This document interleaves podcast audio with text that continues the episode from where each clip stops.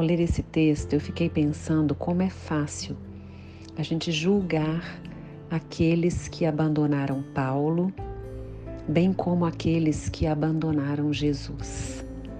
A gente fica pensando como que essas pessoas que conviveram com eles ali no dia a dia puderam abandoná-los. Sabemos que as circunstâncias eram difíceis, que as circunstâncias eram de morte para aquelas pessoas naquela época.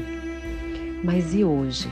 Como nós temos nos posicionado diante do Evangelho e diante de Jesus quando estamos em desafios, sendo criticados, sendo julgados, sendo abandonados pela nossa fé? que a gente pense sobre isso e que a gente se posicione diante do Evangelho.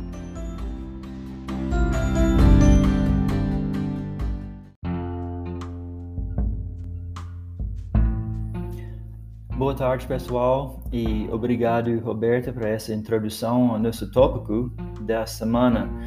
Uh, nós vamos continuar nossa discussão sobre motivação e o livro de 2 Timóteo.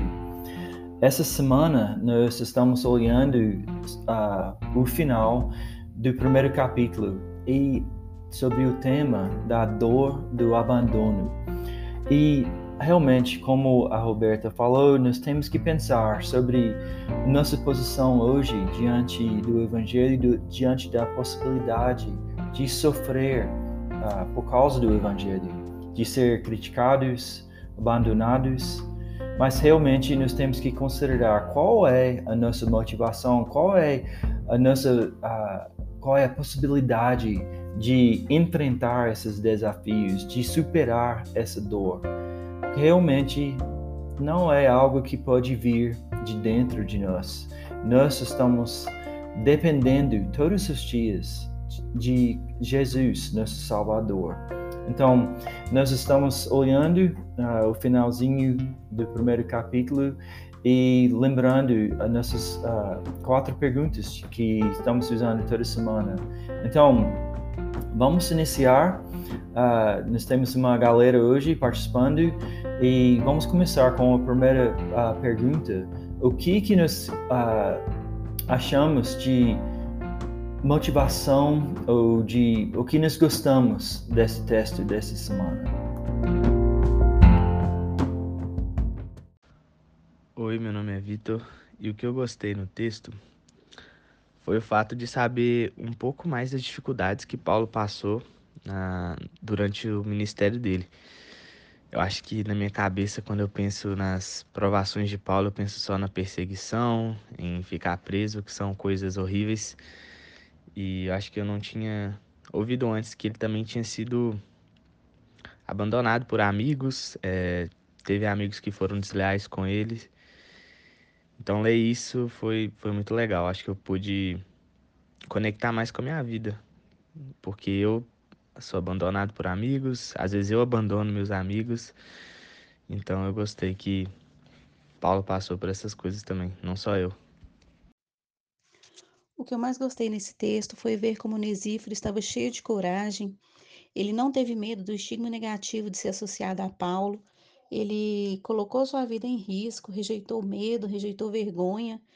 E pela fé em Jesus, na certeza do que ele esperava e na convicção do que ele ainda não podia ver, apesar de todas as circunstâncias que estavam acontecendo, ele quis achar Paulo, quis procurar, quis achar. Então, isso me motivou ver como ele colocou a vida dele em risco, né? Como o compromisso dele foi maior do que o compromisso dele com o evangelho, né, com Paulo, foi maior do que ele mesmo. Também gostei, igual o Vitor falou, de ver que Paulo sofreu, bem como nós temos sofrido às vezes. E também, como o Vitor falou, que às vezes nós uh, somos responsáveis pelo abandono dos outros.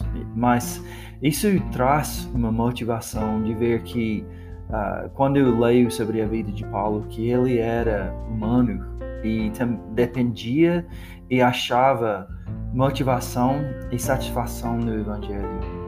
E também quero uh, refletir, bem como a Monique falou, que o exemplo aqui que nós achamos de o Lucífero de, de não se considerar somente a vida dele, mas de ser motivado, apesar das circunstâncias, de ser motivado pelo Evangelho, de, de sofrer e servir os outros, né? igual ele fez com Paulo.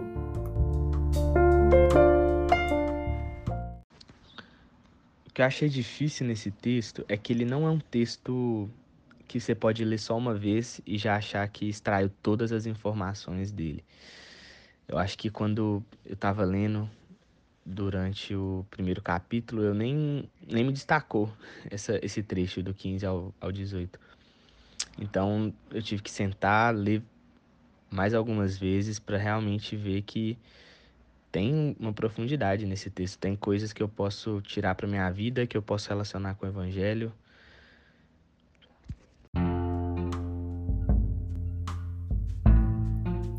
Realmente é sempre uma verdade que nós temos que lembrar que a palavra de Deus é viva e eficaz.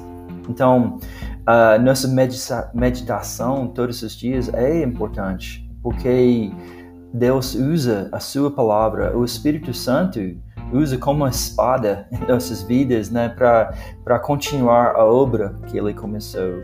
Então, essa meditação é importante e neste texto nós, uh, nós fomos lembrados de como que o Evangelho tem relevância em todas as coisas, até no abandono. Agora vamos considerar onde nós vemos o Evangelho neste texto. Então, Jeff, eu consigo ver o Evangelho em dois pontos muito, muito claros nessa passagem. Eu consigo ver na palavra misericórdia e quando ele diz também que o Onesífero foi a Roma, com muito cuidado me procurou e me achou. Então, é, o Evangelho é um resumo, é, se você tem que expressar um, um, resumo do que é o Evangelho, do que é as boas novas, eu diria que é a palavra misericórdia que chega na sua vida. Porque não te, ele, é, você não está sendo punido pelo que você fez ou por aquele que aquele, aquele sofrimento, mas você encontra misericórdia através de alguém que chega perto de você, trazendo esperança, trazendo um amor incondicional e sendo encontrado. Isso é muito lindo, porque isso mostra o quanto Deus, o que Deus fez por nós. Né? Ele nos encontrou com seu amor e misericórdia através de Jesus Cristo e nos trouxe boas novas. Eu diria que era tudo que Paulo precisava naquele momento. Ser abraçado pelas boas novas do conforto, do ânimo e da esperança que o Evangelho traz para todos nós.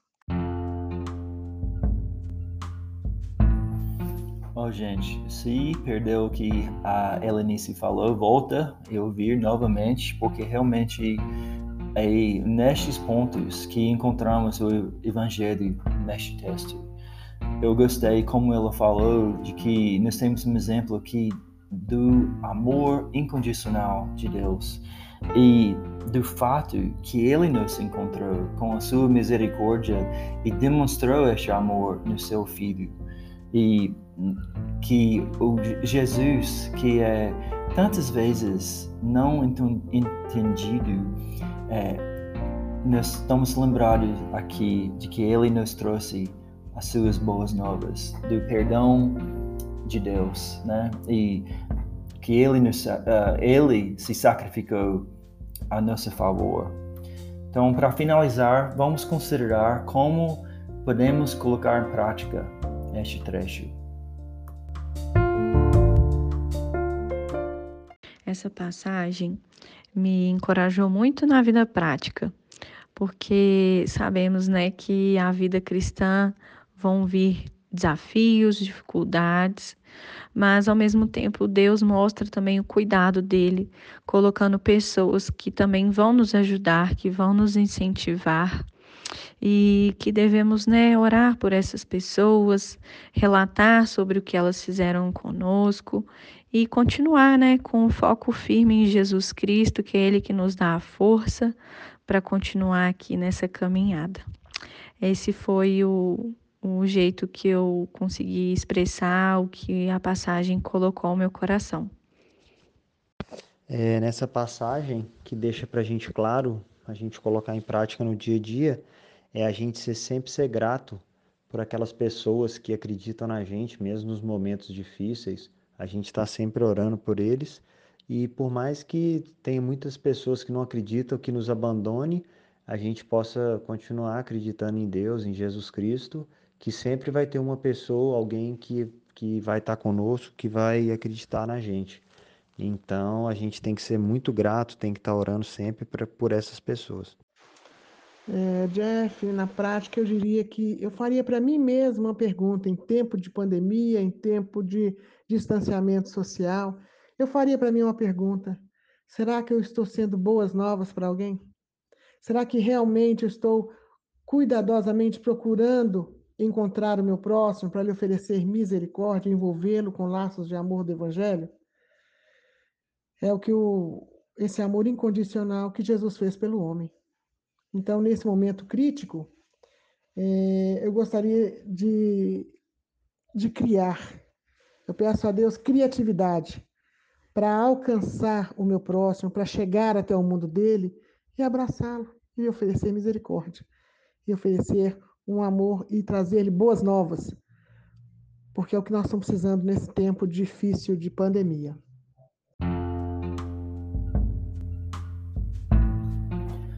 achei interessante o que a Bruna falou, que nós temos que relatar o que outras pessoas têm feito uh, a nosso favor.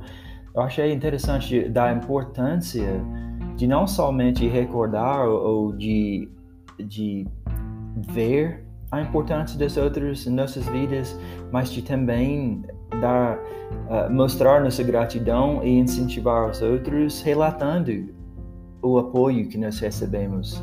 Porque, como o Leo falou, nós temos que manter essa gratidão de fazer parte do corpo de Cristo que Deus providenciou por nós. E achei excelente como Elenice fechou o tópico com essa pergunta: Será que eu estou sendo boas novas para alguém? Oh, gente, vamos uh, levar vida, vamos uh, enfrentar esses desafios, entrar na vida dos outros com a mensagem de esperança que nós temos em Jesus Cristo. Boa semana para vocês. Até a próxima.